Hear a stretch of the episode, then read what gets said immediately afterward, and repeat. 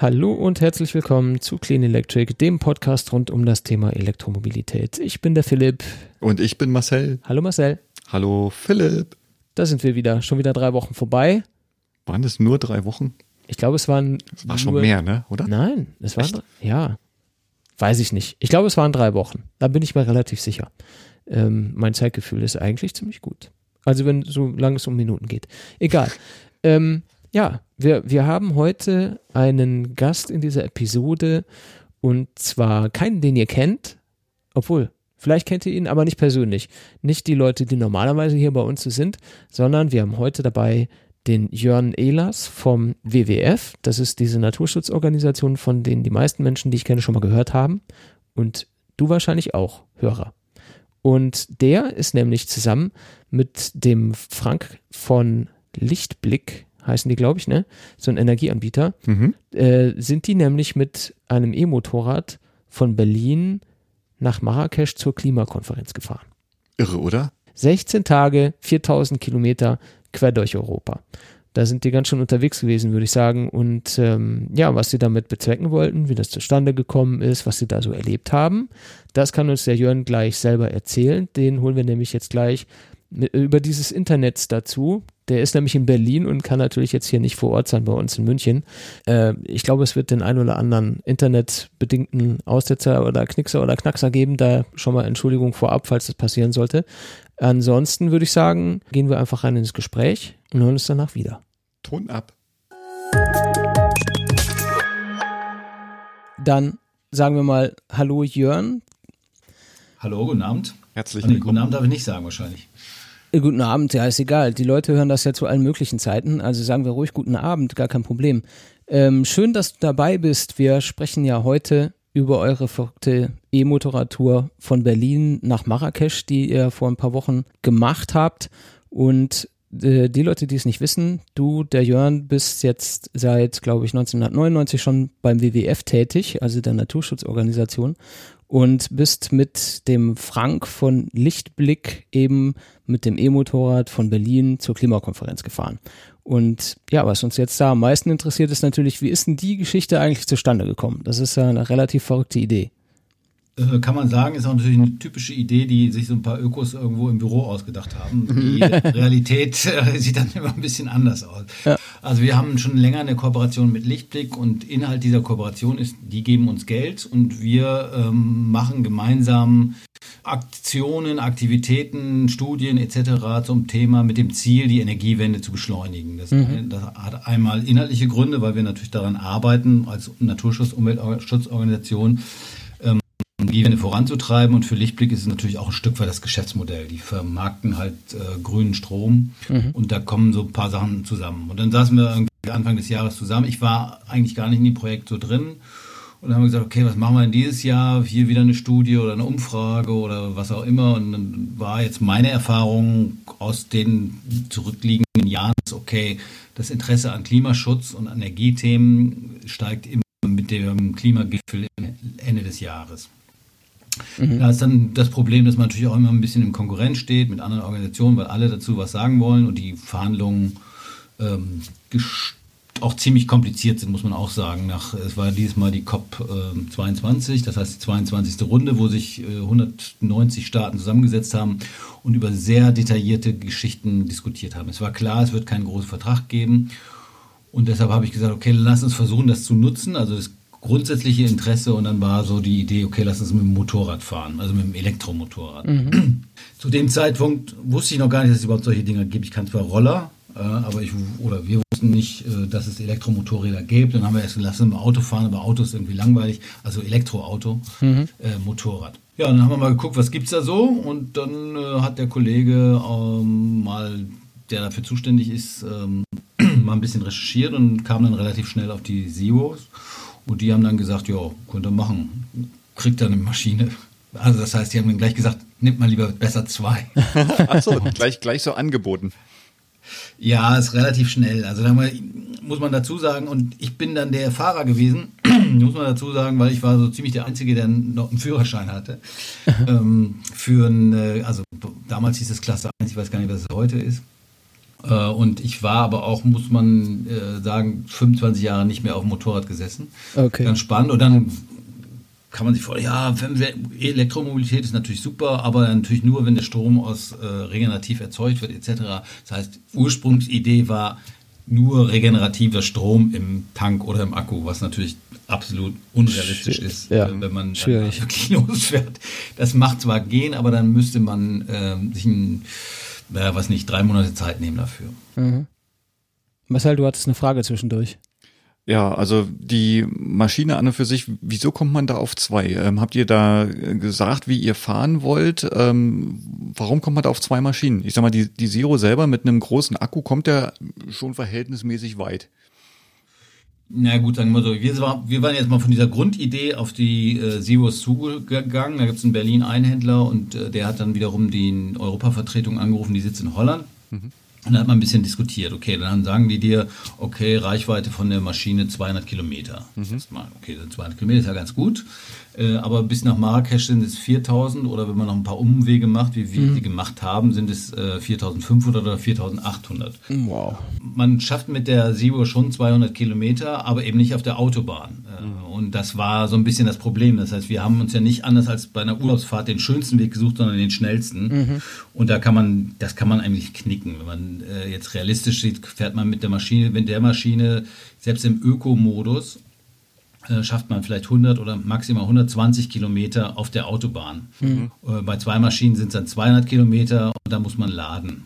Laden kann man mit einem Schnellladegerät sind vier Stunden, aber diese vier Stunden gehen dann eben auch wieder ab äh, von der Fahrzeit. Also von daher war das ähm, ja eine schöne Idee, aber nicht wirklich umsetzbar. Ja. es sei denn, man hat eben unendlich viel Zeit.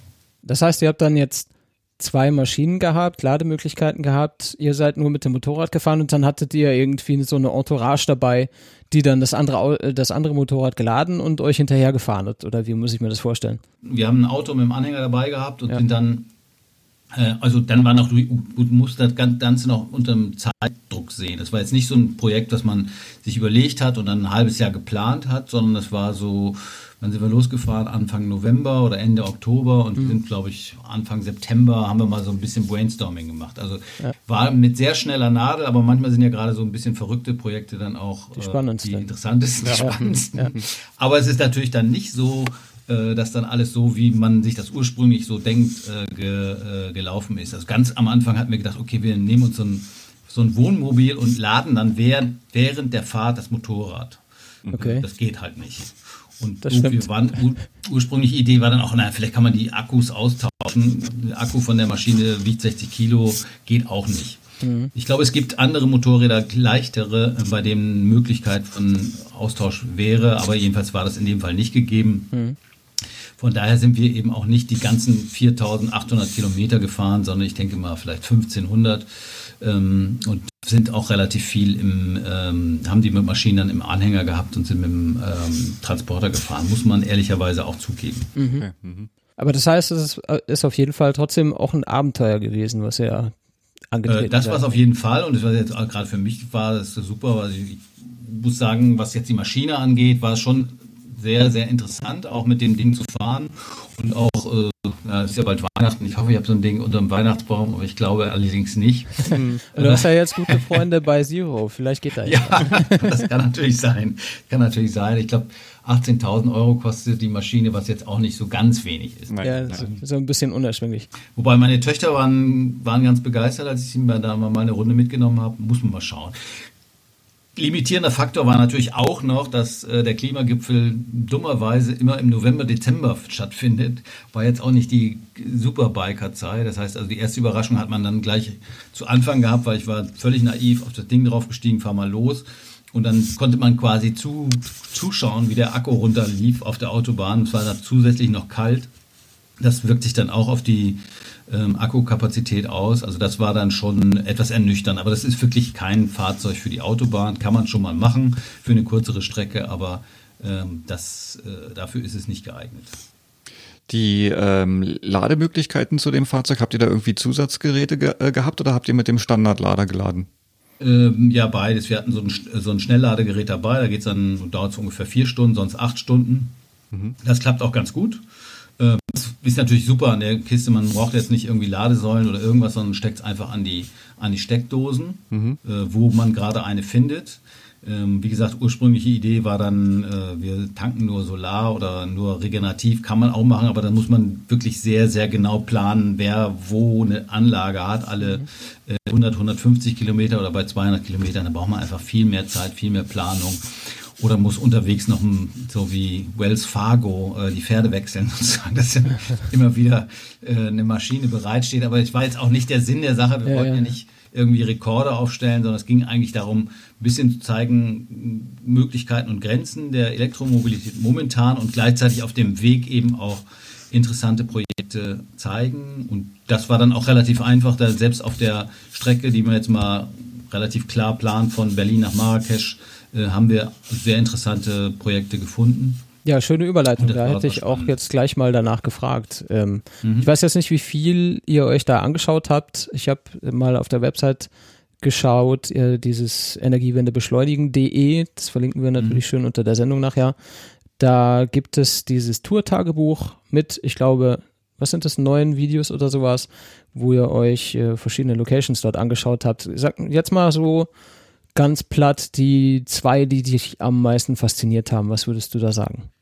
Also ich fand am spannendsten oder mit am spannendsten einmal das äh, in die Kollegen in Frankreich oder Kollegen ist natürlich Quatsch, sondern wir haben uns die Leute in Frankreich angeguckt, die seit äh, 20, 30 Jahren gegen Atomkraftwerke äh, kämpfen mhm. und gleichzeitig die Energiewende vor Ort äh, vorantreiben wollen. Das war sehr spannend, weil anders als in Deutschland, wo es eine Anti-AKW-Bewegung seit den 70er Jahren gibt, gibt es sowas in Frankreich äh, nur rudimentär. Mhm. Und äh, wir hatten da zum Beispiel in Fessenheim, Fessenheim ist an der Grenze, also im Elsass, äh, an der Grenze zu, zu äh, Baden-Württemberg, ähm, jemanden getroffen. Das war sehr spannend, weil der hatte irgendwie 1979, glaube ich, seine erste Solaranlage aufs Dach geschraubt, also eine thermische Anlage, mit der Wasser warm macht.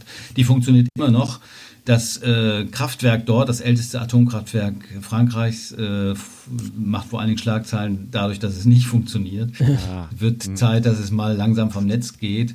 Und das zeigt so ein bisschen auch, die, die Leute sind da relativ äh, alleine. Es ist also nicht so wie hier so eine große Anti-AKW-Bewegung, die auch ganz die Gesellschaft sehr stark beeinflusst hat in Deutschland. In Frankreich ist es ein bisschen anders ich hatte so ein bisschen den Eindruck, manchmal waren sie auch so ein bisschen, ah ja, mein Telefon geht nicht, wird wieder abgehört und so ein bisschen verfolgungswahnmäßig, aber man konnte sich vorstellen, wenn wir da äh, sind dann weitergefahren Richtung Lyon äh, und da sah man irgendwie alle 50 Kilometer ein Kraftwerk, also ein Atomkraftwerk, muss man mhm. sagen. Mhm. Und ich fand schon dieses Engagement, mit dem die dort gearbeitet haben oder arbeiten, eigentlich ja privates Engagement, schon sehr, sehr beeindruckend.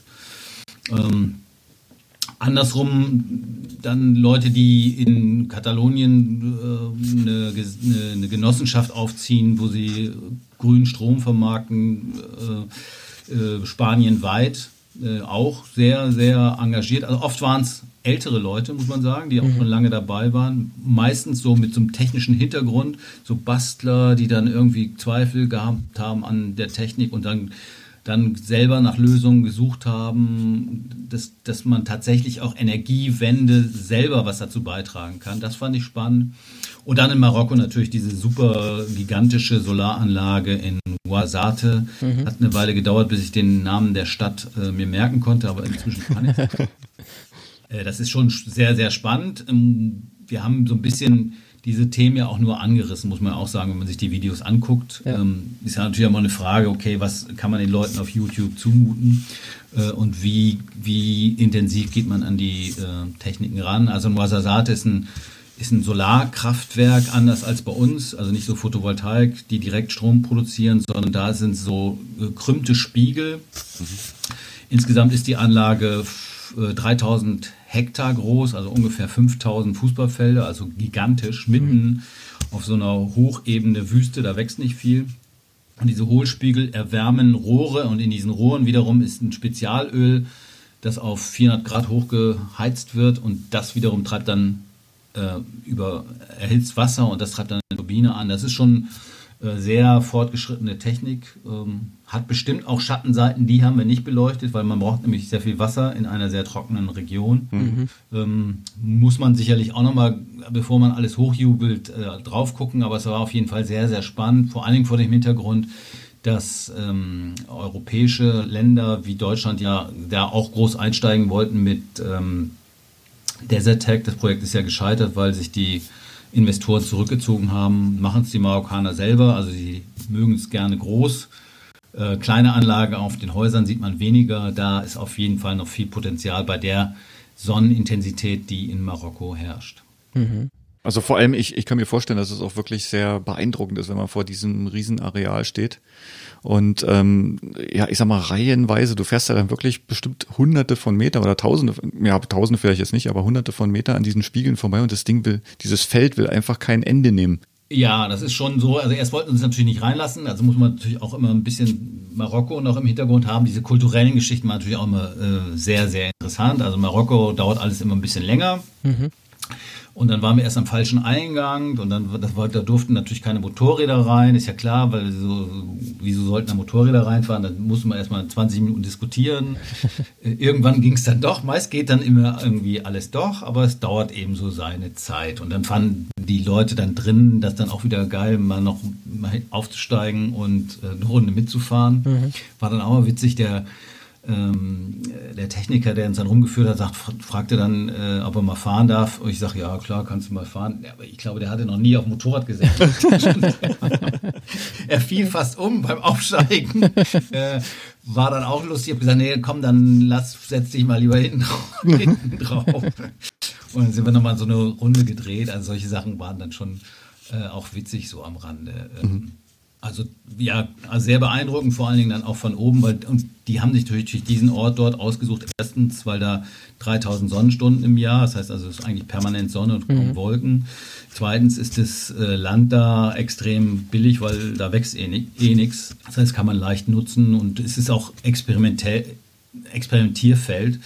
Die gesamte Anlage, habe ich gesagt, 5000 Fußballfelder groß. Äh, ein Viertel davon ist inzwischen belegt. Das werden aber in den nächsten anderthalb Jahren weitere Teile dazukommen, wo man auch mit anderen Techniken noch experimentieren wird.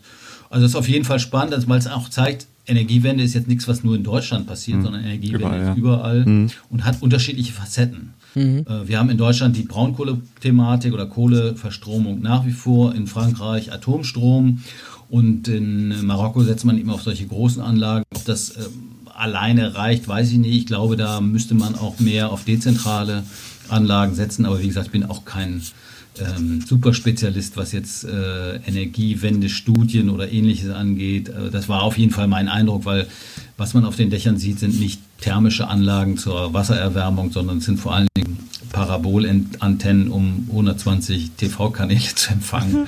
äh, da ist also durchaus noch äh, Raum für Entwicklung, würde ich mal sagen. Ja. Und dann Ankunft in Marrakesch und beim Gipfel wie, wie war da so dein Gefühl? Also erleichtert nach der langen Reise oder gespannt auf das, was du dort noch siehst? Habt ihr da direkt beim Gipfel auch irgendwie noch, keine Ahnung, was, ja, Gipfel was Spezielles so erlebt? Das, ja, Gipfel war natürlich so ein bisschen das Ziel. Wir hatten uns äh, verabredet mit der Bundesumweltministerin Barbara Hendricks. Die, ja. hab, die haben wir dann auch getroffen und noch Handshakes, das übliche. Ähm, ja, das war, das war ja auch spannend. Was der Gipfel selber angeht, war, muss man sagen, äh, offenbar überschattet von den äh, Wahlen in den USA. Also mhm. alle haben nur über Trump geredet, äh, die ich dort getroffen habe. Fand ich jetzt auch ein bisschen shocking, weil ich habe das nun schon 20 Jahre auch verfolgt und die USA waren nicht wirklich äh, in diesen 20 Jahren äh, der Klimaschutzvorreiter. Von daher ist das eigentlich nichts Neues. Das heißt, die waren eigentlich immer auf der Seite der Bremser. Von daher muss man sich, glaube ich, daran gewöhnen. Diese Verhandlungen sind super wichtig, um den Rahmen festzulegen, aber um die Energiewende weltweit und den Klimaschutz voranzutreiben, braucht es eben neben den internationalen Verhandlungen auch Initiativen auf nationaler oder auf lokaler Ebene, die das Ganze vorantreiben. Mhm. Und so gesehen war ich da schon ein bisschen gelassener, ehrlich gesagt, wobei eben diese ganze ähm, Trump-Hysterie uns auf der Reise eben so ein bisschen äh, nur am Rande gestreift hat, muss man mhm. sagen. Auf dem Gipfel war das anders. Ja, da ist das dann wahrscheinlich sehr konzentriert. Wenn da viel Politik auf einem Haufen ist, dann ist das natürlich ein wichtiges Thema für die Leute dort. Ja, man ist ja natürlich auch in so, so, so, so, so also ich habe ja schon einige Klimagipfel mitgemacht, da äh, ist man natürlich auch in so, so einem so einer Zelle irgendwie. Da sind dann tausende Delegierten, die nie über nichts anderes reden als über die Fußnote XY auf der äh, siebten Seite des Vertrags. Und dann mhm. gibt es immer am Anfang ein Riesendokument und da sind ganz viele Texte in Klammern und die alle, die in Klammern sind, die muss man im Laufe der Verhandlungen dann äh, entklammern sozusagen. Und da ja. geht es dann um ganz viele Details. Und bevor das alles rechtskräftig wird, muss das sowieso alles nochmal ratifiziert werden. Also sicherlich wichtig, solche Verhandlungen, keine Frage. Aber alleine reicht das auch nicht, sondern muss eben auch in der Praxis dann die Dinge umsetzen. Hm. Und manchmal auch nicht auf die Regeln warten. Ja, da würde ich sagen, hat äh, die Geschichte eigentlich an dieser Stelle ihr Ende gefunden. Da bleibt ja dann eigentlich nur die Frage, Jörn, was machst du eigentlich nächstes Jahr?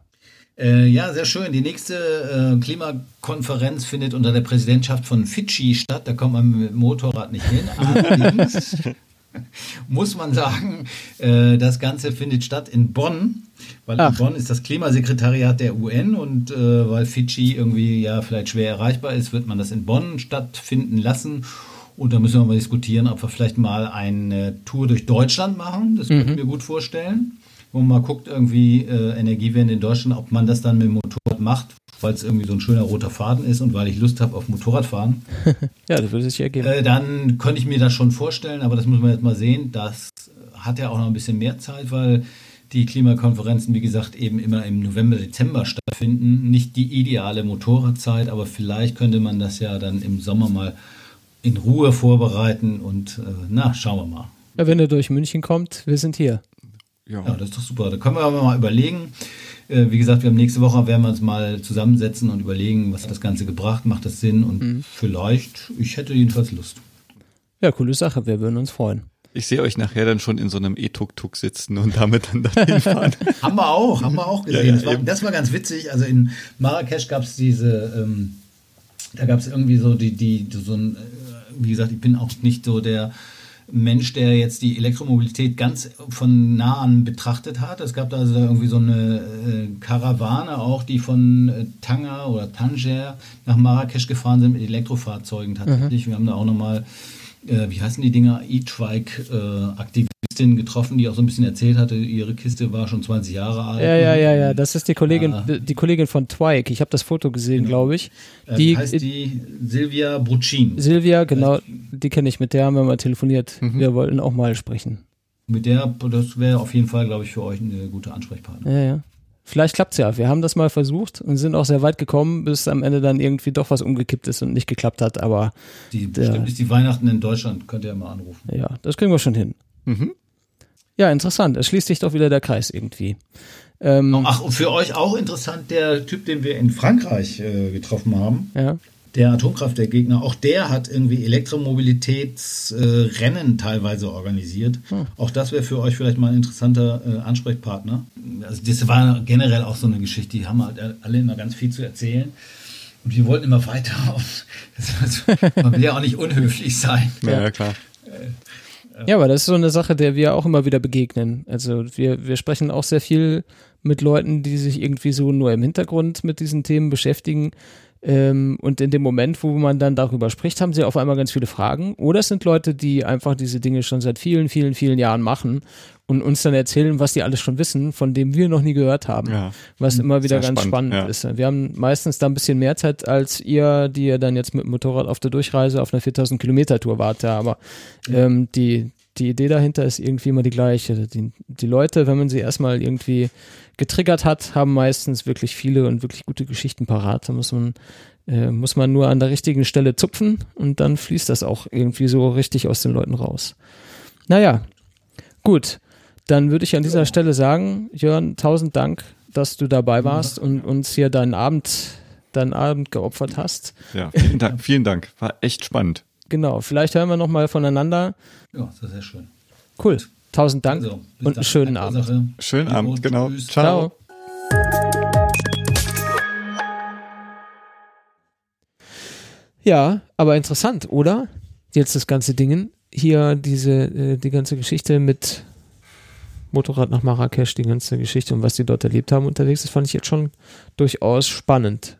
Ja, also ich habe mir schon überlegt, wie äh, die Ladung unterwegs funktionieren sollte, Mhm. ne, weil ähm, gut, das Kraftwerk, was sie dort ja äh, besucht haben, ist ja kein Stromkraftwerk in dem Sinne gewesen, wo du jetzt damit rechnest, ja, du hast dort jetzt Solarpaneele und du kannst da jetzt auf jede x-beliebige Steckdose oder sowas zugreifen, sondern es ist halt ja wirklich, ähm, was die Örtlichkeit quasi hergibt. Ne? Du hast halt ein heißes Land, du hast halt ein paar Parabolspiegel, du nutzt halt die Wärme, die dort äh, produziert wird ähm, und äh, ja, erzeugst dann damit halt sauberen Strom. So, und ähm, Stimmt, haben die eine Starkstromdose irgendwo an der Wand? meinst du? Ja, meinst du nicht? Hm. Ja, ich weiß es nicht. Rufen wir mal an nachher. Ja, also prinzipiell zwei Maschinen nacheinander gefahren wahrscheinlich, kommst dann auf ja, gute 300 Kilometer, wenn du Glück hast, vielleicht eher 200. Ähm, ich muss dir ehrlich sagen, ich hätte das Sitzfleisch wahrscheinlich nicht Ja. über, über mehrere Wochen. Dann, ähm, klar, die Events unterwegs sind sicherlich interessant. Ja, ja, du fährst Ähm, nicht die ganze Zeit. Ne? Ja, Aber du fährst schon einen großen Teil der Zeit. Ne? das ist schon ziemlich anstrengend. Das finde ich auch. Das war sicherlich auf jeden Fall ein Abenteuer. Ja. Klar, dass sie, der Jörn ja gesagt hat, sie haben eher die schnellere Route, nicht die schönere Route gewählt. Mhm. Aber das ist halt so für, keine Ahnung, ich habe jetzt drei Monate Sabbatical und nichts weiter zu tun. Da könnte man so eine Strecke einfach auch mal auf der schönen Route fahren, ne? Ja. So durch Frankreich, Spanien und so weiter. Das ist bestimmt nett. Mhm. Da kann ich mir gut vorstellen, dass man da viele interessante Sachen sieht und viele interessante Leute trifft man ja offensichtlich da, haben wir ja gehört. Ja, ja. Einige, die da interessante Geschichten hatten und immer wieder interessant, wie so, wie individuell die Leute dieses Thema so voranzutreiben versuchen. Ne? Ja, und vor allem, ob sie dann halt, ich sag mal, wirklich eine große Unterstützung haben, ne, so wie das an, wie die angesprochene Community wie jetzt in, in Deutschland Mhm. ja schon seit den 70er Jahren existiert. Ähm, und du in Frankreich dann eigentlich David gegen Goliath. Ne? Also Ja. du hast da deine kleine PV-Anlage und guckst eigentlich quasi so diagonal auf ein altes, marodes äh, Atomkraftwerk. Ne? Ja. Das ist schon, schon krass, wenn man sich da mal so ein Bild daraus formt.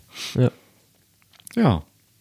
Ja. Trotzdem, äh, tolle Sache. Also äh, schon alleine die Idee, das so zu machen. Ja, Mit dem E-Auto wäre das ja auch schon krass gewesen. Ja, da wäre jetzt der Wetterfaktor nicht so hässlich gewesen letzten Endes. Ja, Aber ähm, selbst das wäre schon eine ganz schöne Tour. ja. Cool. Ich finde es ich find's toll, dass sie es gemacht haben. Und im Endeffekt. Ich find's- ähm, die Leute, die damit zu tun haben, die haben das ja auch mitbekommen. Ne, die mit dem Thema allgemein zu tun haben. Mhm. Und ähm, ja, cool. Ja, jeder, der dazu mehr wissen möchte, geht einfach auf energiewendebeschleunigen.de oder klickt den Link in den Show Notes. Den machen wir ganz komfortabel direkt auf die Unterseite zur eigentlichen Tour, denn da ist die URL ein bisschen länger, die werde ich jetzt hier nicht erzählen. Was haben wir denn sonst eigentlich für Themen, Marcel? Lass mal kicken, wa? Ist ja nicht so, als wäre nichts passiert. Ja, die, die Woche hat sich ja quasi wieder mit einem, oh, die, die, wir sind ja schon wieder Woche, mehrere sind Wochen. schon wieder drei Wochen ja, genau. Pause gewesen jetzt. Ähm, ha- hat sich ja schon wieder einiges getan. Also wir haben jetzt hier gerade stehen, dass äh, BMW ähm, mit dem i3 jetzt wohl was macht. Einerseits hört man ja so Kommentare von wegen, ah, dieses Kirschkern Weitspucken, äh, da stehen wir eigentlich gar nicht drauf, aber wir bringen jetzt mal den nächsten Spuck. Spucker. Ja, das habe ich auch ganz lustig gefunden. Einerseits äh, verpassen sie dem Ding jetzt einen Facelift nach dem anderen, Mhm. was ja für so einen normalen Autohersteller erstaunlich kurze Zyklen sind. Mhm. Denn normalerweise, also man muss dazu wissen, wir wohnen ja nördlich von München. Hier sind ungefähr 70 Prozent der Autos von BMW, Mhm. die hier so rumfahren. Ist tatsächlich so. Also gefühlt zumindest. Und von diesen Autos, die ein BMW-Logo haben, sind nochmal 30 Prozent diese Erlkönig beklebten Karren mit diesen schwarz-weißen Testvehikel. die, mit, mit diesem schwarz-weißen, du darfst nicht sehen, wie meine Karosse aussieht, Aufklebern, die halt krass Banane sind, denn das Einzige, was die in vier Jahren normalerweise ändern, sind die Scheinwerfer. Also eigentlich ist es wirklich witzlos, dass die die ganze Karre abkleben, denn ändern tut sich wenig, wenn man mal ehrlich ist. Außer beim E3, da gehen sie jetzt auf einmal her und, und machen einen auf Tesla und, und bringen jetzt hier einen neuen Akku und da einen Facelift und jetzt noch mal ein bisschen noch was am Akku und noch mal mit ein bisschen anderen Blinkern oder was weiß ich, was sie jetzt da gerade noch planen.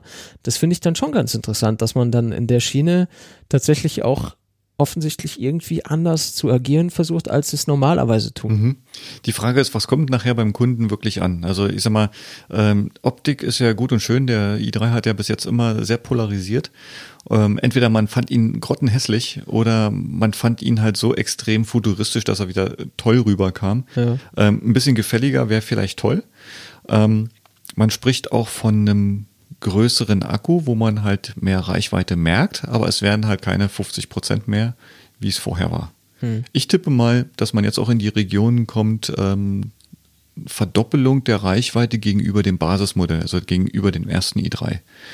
Ja, also wir haben vorher eine 18, 19 Kilowattstunden Batterie gehabt. Jetzt sind wir dann halt bei knapp 40 vielleicht, 38, keine Ahnung, so dass man dann im Endeffekt einen ähnlichen Sprung erlebt wie bei der Zoe, die halt von 22 kW auf 41 springt. Hm.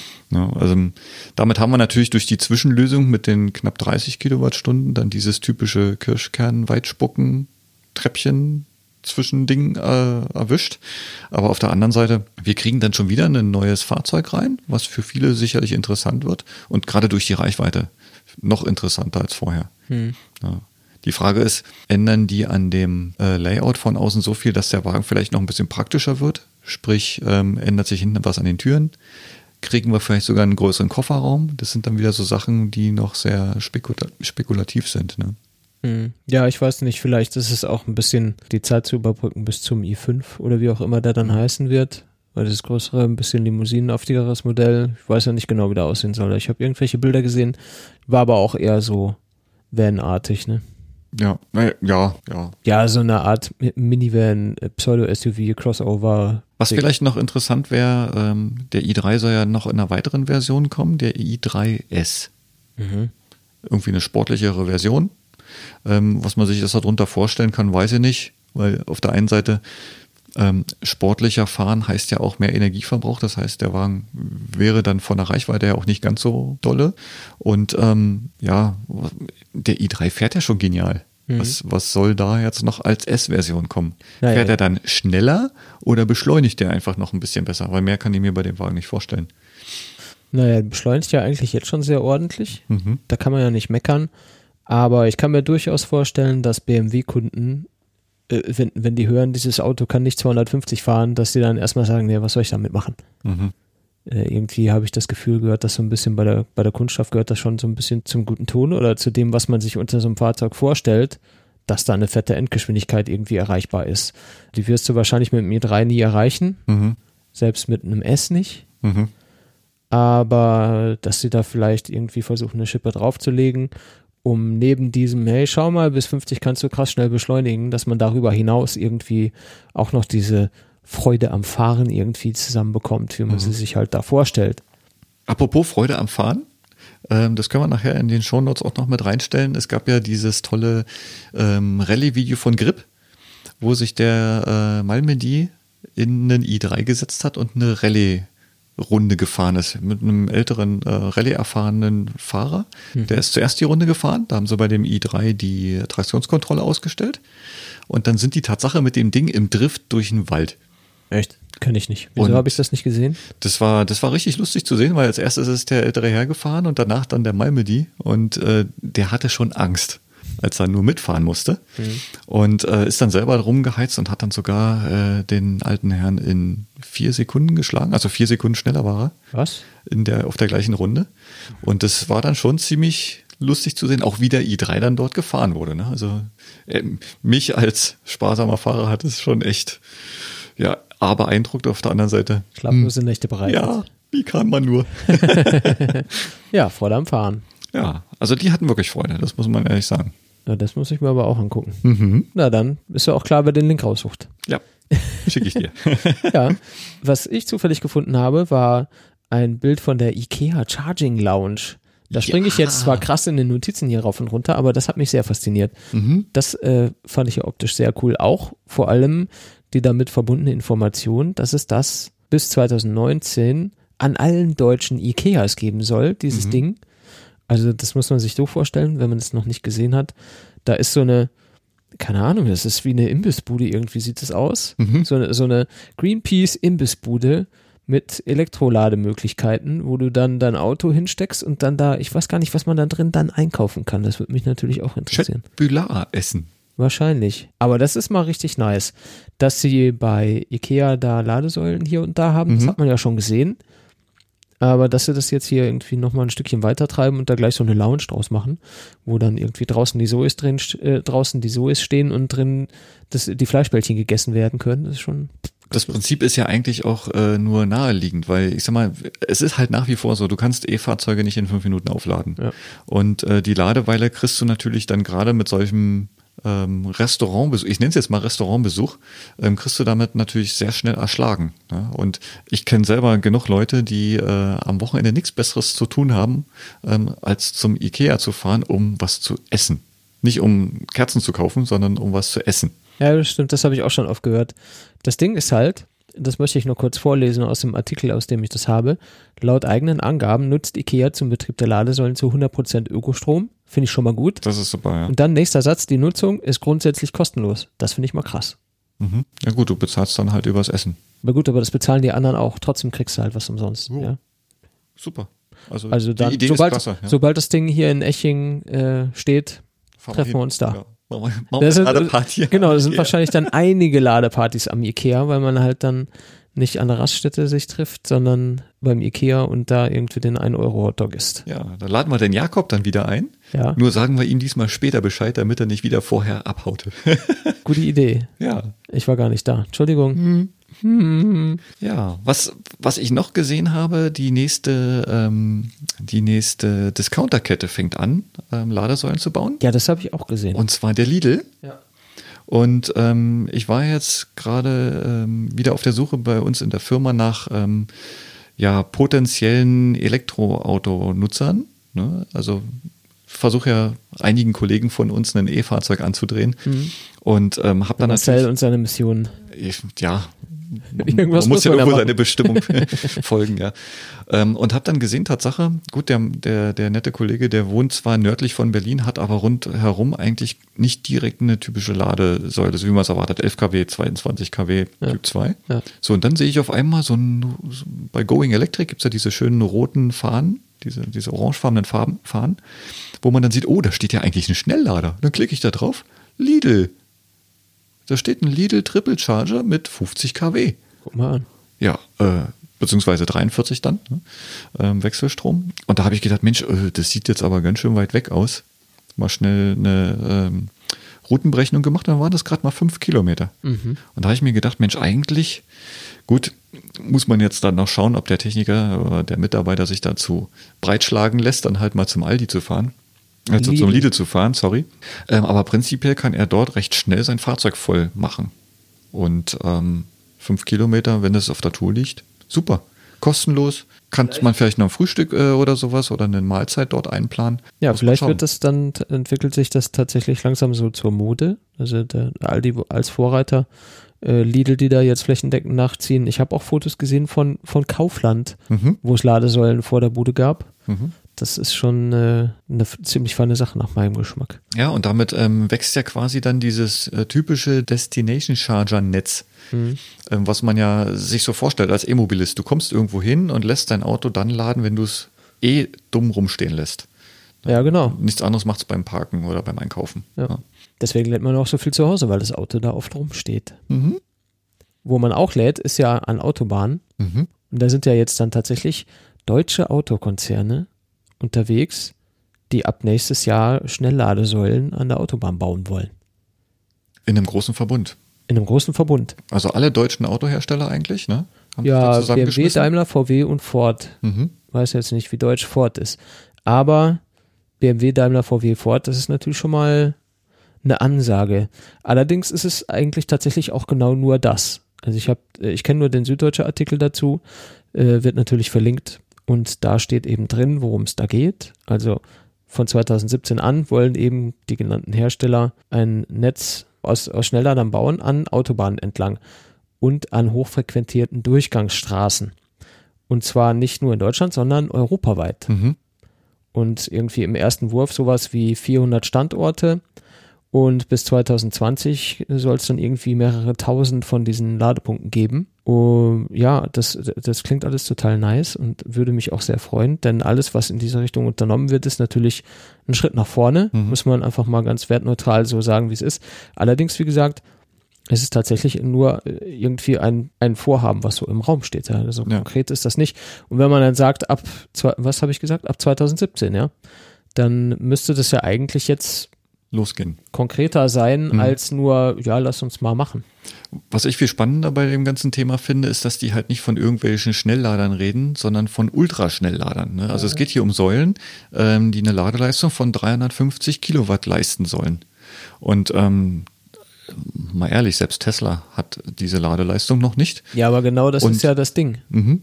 Denn, denn, denn das ist ja das, was es zu übertrumpfen gilt letzten Endes. Ne? Ja, und ähm, ich bin mal gespannt, wie viel die es dann wirklich schaffen, von diesen, von diesen Schnellladern aufzubauen ähm, und die dann auch wirklich nutzbar sind. Ne? Also mhm. irgendwann wird es sicherlich so kommen, aber schauen wir mal. Ich finde es gut. Ja. Wann auch, immer, wann auch immer 2017 damit angefangen wird, ich befürworte das.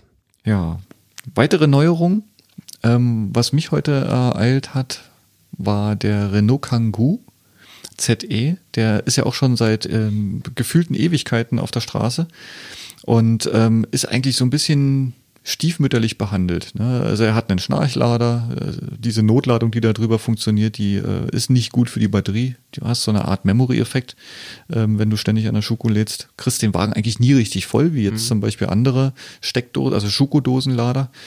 Ähm, der Wagen ist relativ teuer, ähm, also mit, mit 24.000 bis 26.000 Euro halt wirklich kein Schnäppchen.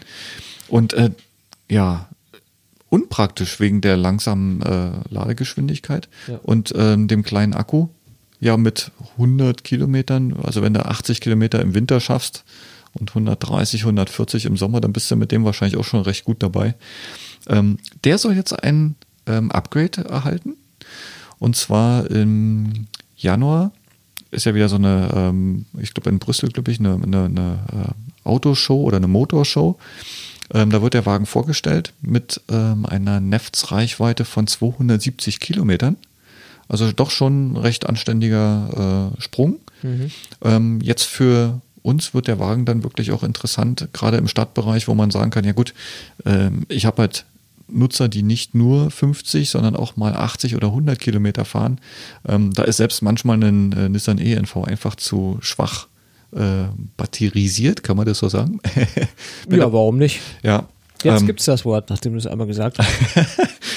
und ähm, da ich erwarte von dem, von dem ähm, Renault einfach, dass hier Reichweiten, also echte Reichweiten im Winter von vielleicht 120 bis 150 Kilometer möglich sind, im Sommer vielleicht sogar 170 bis 200.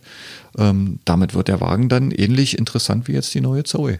Also ja, das da, ist gut. Je breiter die Palette wird, desto besser. Ja, ja, zumal machen sie da jetzt auch mal was, weil ähm, aus meiner Erfahrung heraus sind viele Kunden eher in Richtung Nissan E-NV gegangen, weil es der Renault halt einfach nicht gepackt hat.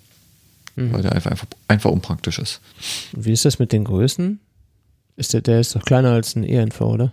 Ähm, der Standard Kangoo ja, aber nur geringfügig. Den Kangoo selber gibt es ja auch in der Maxi-Version mhm. und damit kommt er eigentlich auf die gleiche Größe.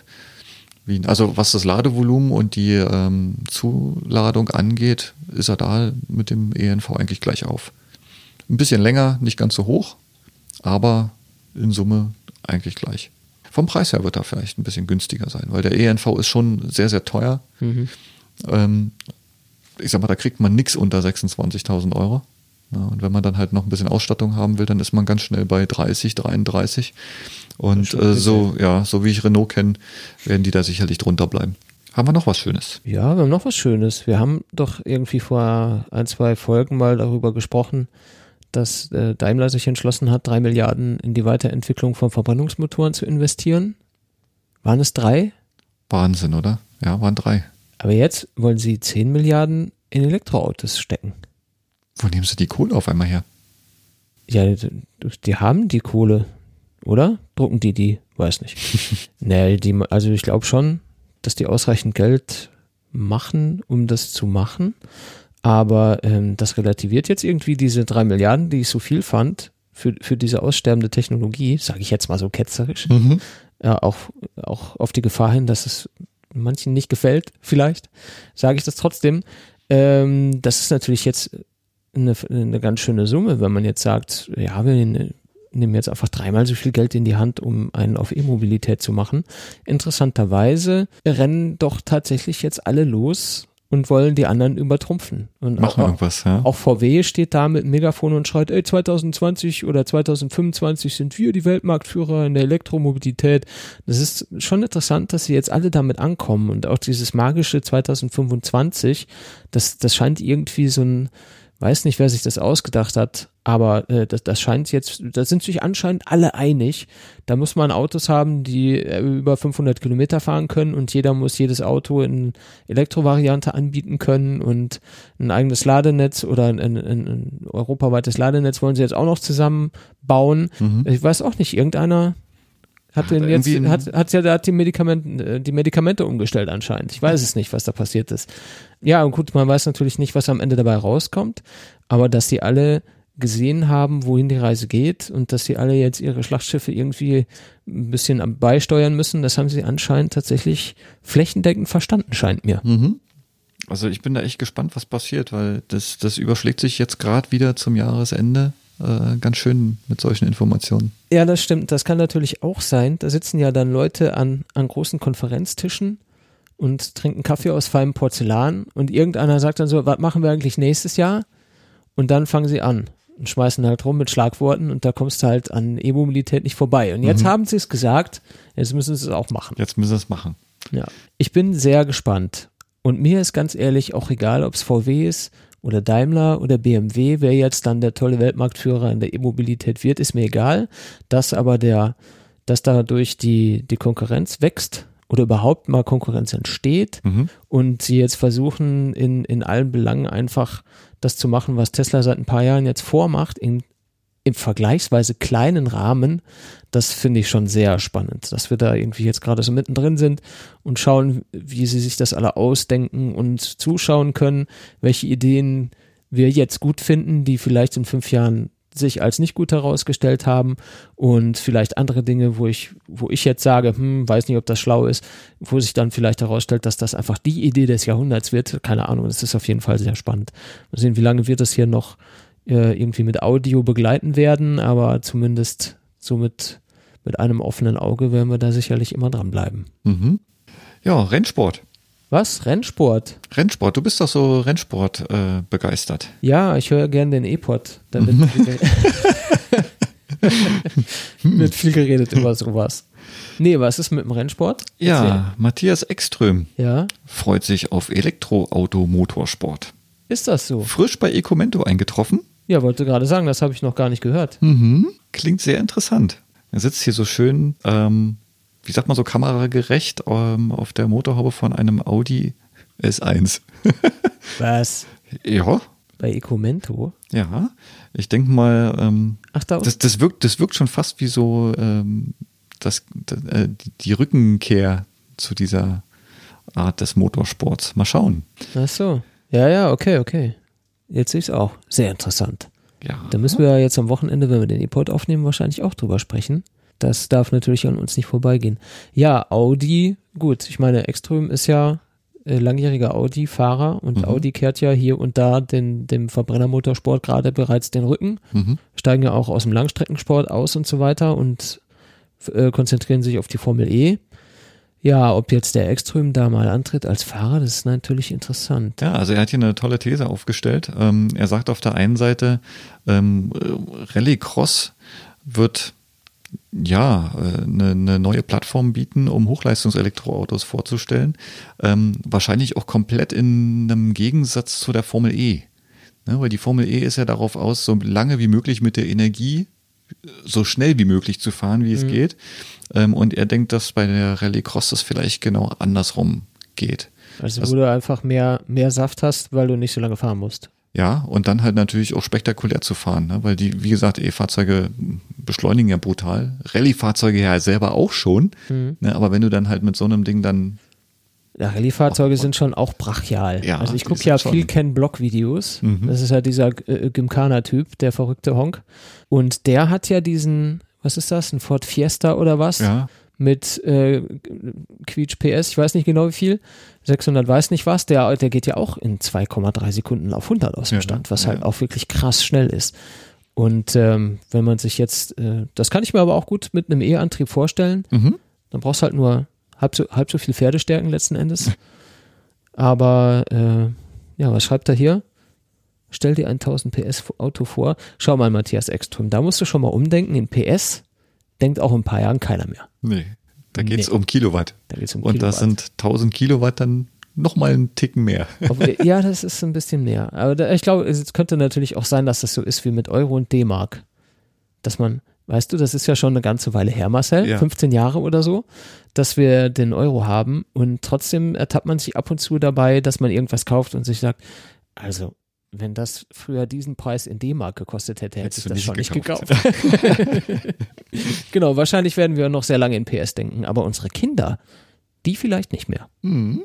Können wir da mal ein Interview machen? Wir haben ja Kinder genug. Äh, apropos genug. Haben wir genug? Ich finde äh, zwei Themen noch vielleicht interessant. Ja, so spreche er. Ähm, Nissan als äh, einer der ja, Elektroauto-Pioniere quasi Mhm. in der Herstellung hat er ähm, auch wieder auf Ecomento, kann man sich ein schönes Video anschauen, ähm, den ersten, äh, oder nee, schon seit einiger Zeit eigentlich, einen autonom fahrenden Nissan Leaf im Einsatz. Mhm. So, und jetzt stelle man sich vor, das kann man sich ja auch schön anschauen.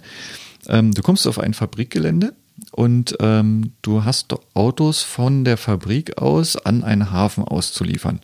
So, früher war es so, da hat man halt in jedes neue Auto einen Fahrer reingesetzt, der ist dann mit diesem Auto zum Hafen gefahren und hat dort das Auto abgegeben. Ja. Jetzt neuerdings macht es ein Nissan Leaf als Zugmaschine und der hat dann einfach mal einen Anhänger mit drei Autos hinten drauf und der fährt das Ding komplett allein. Ich glaube, da hat drei Anhänger. Drei Ist Anhänger, genau, drei Anhänger? Autos. Hm? Das sind drei Anhänger. Cool. So, und ähm, der fährt das Ding komplett autonom. Also es gibt halt eine blaue Startfläche, ähm, da steht das Ding halt mit drei Anhängern, dann kommt ein Typ, stellt hinten drei Autos oben drauf, dann sagt er hier Knopf grün, du fährst jetzt los und dann fährt das Ding bis zum Hafen runter, Mhm. hält auch selbstständig an, sprich, wenn es jetzt irgendwie ein ähm, Hindernis auf der Straße gibt, ansonsten, gut, man muss dazu sagen, es ist keine öffentliche Straße, wo die fahren, sondern es ist halt äh, Ja, das so, ist ja so ein egal. Zuliefergelände. Ähm, aber das Ding fährt dort komplett alleine hin und her, wohl auch absolut ohne technische Probleme bis jetzt. Ja, also absolut zuverlässig. Ja, und dann werden die drei Autos abgeladen und dann fährt er wieder autonom zurück. Nicht schlecht. Geniale Sache. Also hier steht, 1600 Mal ist das Ding schon gefahren und hat noch keine Probleme verursacht bisher. Das ist natürlich, inter- das Bild ist halt auch cool. Wieder vorne ein leerer Leaf und dahinter irgendwie diese drei anderen Ja. Fahrzeuge auf dem Hänger. Was ist denn das? Das sind ja nicht nur Leafs, ganz hinten steht Nee, was anderes. Ganz hinten steht einer von diesen Crossovern. Das könnte ein Juke oder sowas sein. Der hat ja einen Auspuff. Ja, der hat einen Auspuff. Oh. Das verdirbt jetzt so ein bisschen das Bild. Na, aber gut, ist nicht so schlimm. Ja, die Art und Weise, wie sie es machen, finde ich schon ziemlich krass. Auf jeden Fall. Und das andere Thema? Ich habe krass gesagt. Mm. es tut mir leid.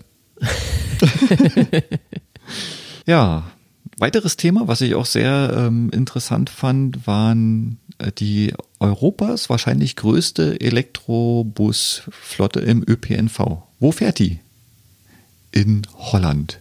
Ach, wo sonst? Wo sonst? In Holland, das ist ja irgendwie, wie groß ist Holland? Holland ist ungefähr, keine Ahnung, Zehntel von Deutschland, Könnte passen. hat aber viermal so viel Ladesäulen. Und bestimmt noch mehr Autos als, also E-Autos als Ja. Deutschland. Auf jeden Fall. Nur, Ja. mal, nur mal so zum Vergleich. Holland ist, ich sag's jetzt nochmal ausdrücklich, Holland ist ja krass in Sachen Elektromobilität.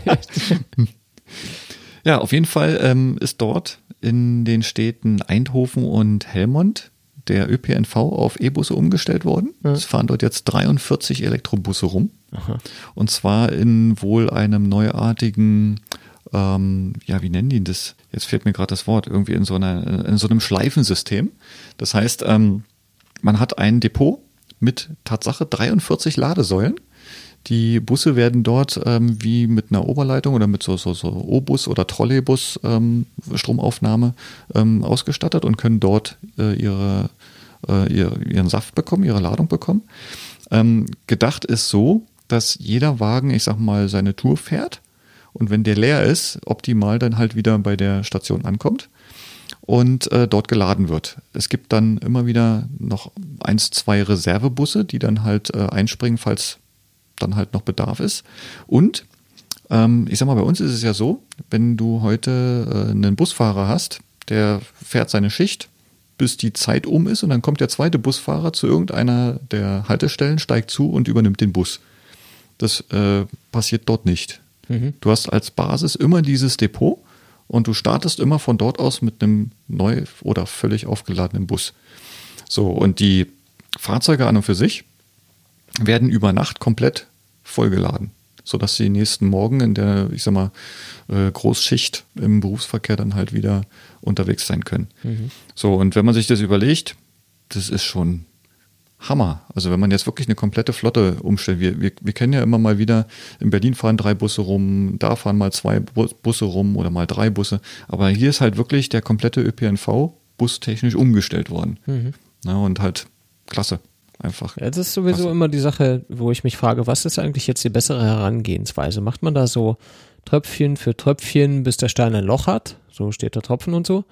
Oder geht man her und sagt, lass uns das richtig machen, wir nehmen jetzt äh, die, die ganzen alten Dinger, verkaufen die, investieren das Geld in die ganzen neuen Dinger. Klar, da muss man was drauflegen, aber äh, wir schaffen das alte ab und wir machen das neue. So, mhm. so irgendwie ein Paket weg, ein Paket hin. Frage ich mich tatsächlich, in äh, welchem Rahmen das, das sinnvoller ist, es irgendwie so auf einen Schlag zu machen oder hier ein bisschen, da ein bisschen, weil ich habe manchmal das Gefühl, dass viele Dinge von diesen von diesen kleinen Sachen am Ende dann doch im Sande verlaufen, weil sie mhm. einfach entweder unter dem Radar stattfinden oder äh, einfach nicht genug Impact auf irgendwas haben, äh, weil es einfach nur Kleinigkeiten sind hier und da, die auch dann zusammen oft nicht funktionieren. Mhm. Dann irgendwie dieses große Denken und so der große Ansatz und Big Bang, das finde ich, passiert viel zu selten. Ja, manchmal ist es auch einfach so, dass man am Anfang diese Informationen hat oder diese, diese, diese Schlagzeile hat, Achtung, wir setzen jetzt ein Fahrzeug ein und dann, äh, wenn man nichts mehr darüber hört, dann gerät es in Vergessenheit. Mhm. Und ob das dann nachher positiv oder negativ äh, sich entwickelt hat, das kriegt man dann eigentlich gar nicht mehr mit. Apropos mitkriegen, da hätte ich noch ein kleines Schlussthema, wenn du noch kannst wir sind ja heute am Freitagabend unterwegs, was ja ganz ungewohnt ist, weil wir ja hier den, den Jörn mit dabei hatten, dass sich anders nicht so, so richtig ausgegangen ist. Ähm, das würde ich gerne noch erwähnen. Wir waren doch auf dem Odeonsplatz. Ja. Bei München E-Mobil. Ja. Da hat doch der Oberbürgermeister von München, der Herr Reiter, gesagt, das mit dem Laden, das ist ein psychologisches Problem. Weißt du hm, noch? Ja, ich weiß noch. Da habe ich mich so aufgeregt an dem Tag. Was er auch gesagt hat, glaub, meine ich mich zu erinnern, äh, zu erinnern, es ist ein psychologisches Problem, aber das werden wir auch angehen, hat er gesagt. Mhm. Und wo wir so schön beim Ecomento-Thema sind, da steht da auch schon seit einer, äh, seit einer längeren Zeit, dass München ein dichtes Netz mit Elektroautoladesäulen plant. Mhm. Und zwar so schnell wie möglich. Also das ist jetzt ein Satz, der aus der Politik kommt. Das kann also bedeuten nächstes Jahr oder 2025. Mhm oder irgendwo dazwischen. Aber da hat irgendwie der Münchner Landrat Christoph Göbel hat der Süddeutschen Zeitung irgendwie ein Interview gegeben und Zitat, man plant nicht weniger als die Revolution des Individualverkehrs im Kleinen. Interessanter Satz. Mhm.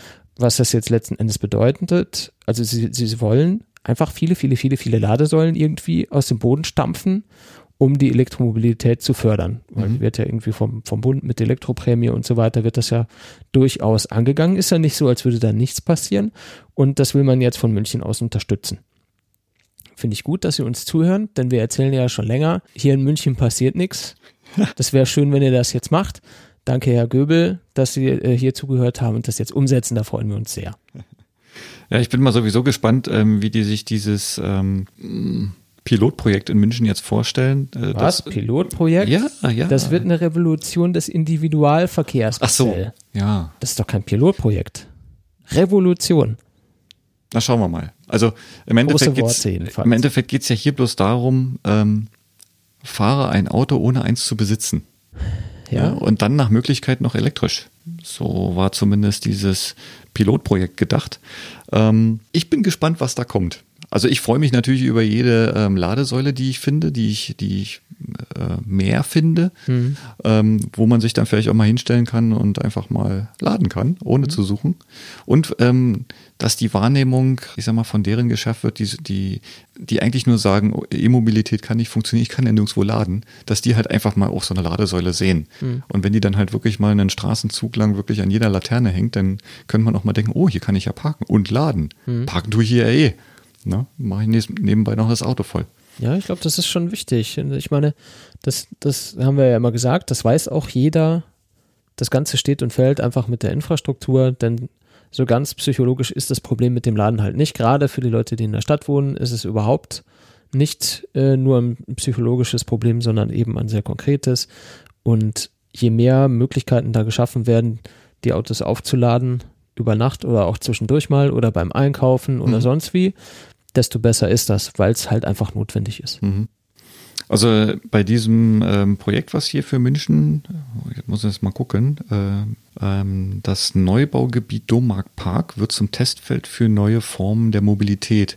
Ähm, da reden die ja quasi auch davon, wie gesagt, man, man wird nicht unbedingt Eigner eines E-Fahrzeugs, sondern da geht es ja um das Mobilitätskonzept an sich. Das heißt, als Stadtbewohner ähm, reicht es dir vielleicht ja aus, äh, innerhalb von München mit einem ÖPNV dich bewegen zu können, ob es jetzt äh, vielleicht das Deutsche Bahnrad ist oder ob es äh, vielleicht äh, die, die Tram oder der Bus ist.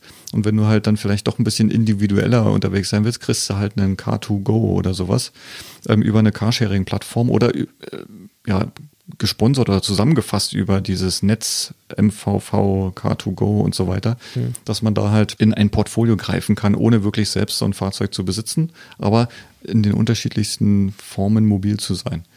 Na, und wenn sowas äh, sich rumspricht, ich sag mal, man merkt ja, der, die, die, ähm, das Interesse an Fahrzeuge zu besitzen, gerade von jungen Leuten, fällt ja immer weiter. Ja, und äh, wenn so ein Mobilitätskonzept sich dann ausweitet und wenn halt auch ÖPNV interessanter wird, im Augenblick ist es ja eigentlich nicht interessant, weil es entweder Verspätung hat oder weil es zu teuer ist oder weil es zu unflexibel ist. Ähm, ganz großes Thema bei uns immer, wenn bei uns die Stammstrecke ausfällt, dann ist immer das Gejaule groß, ähm, was halt alles am ÖPNV nicht funktioniert. Ähm, wenn sowas besser ineinander greift und wenn man ähm, so besser mobil sein kann, ohne daraus einen, wie sagt man so schön, einen Stress zu erzeugen, dann kann sowas sicherlich gut funktionieren. Gehört aber dazu, dass man von dem alten Gedanken wegkommt und dass man sich dem neuen halt stellt und öffnet. Schönes Schlusswort. Dann würde ich sagen, nachdem wir uns dem Neuen geöffnet haben, schließen wir diese Sendung ab. Ja, Oder? machen wir es so. Das machen wir einfach so. Und dann, was haben wir denn für ein Datum eigentlich? Jetzt ist hier 9. Der neunte. Mhm. 9. Dezember.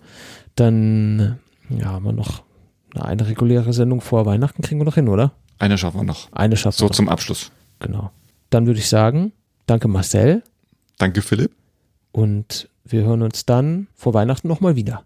Genau. Schönen guten Abend. Auf Wiederhören. Auf Wiederhören.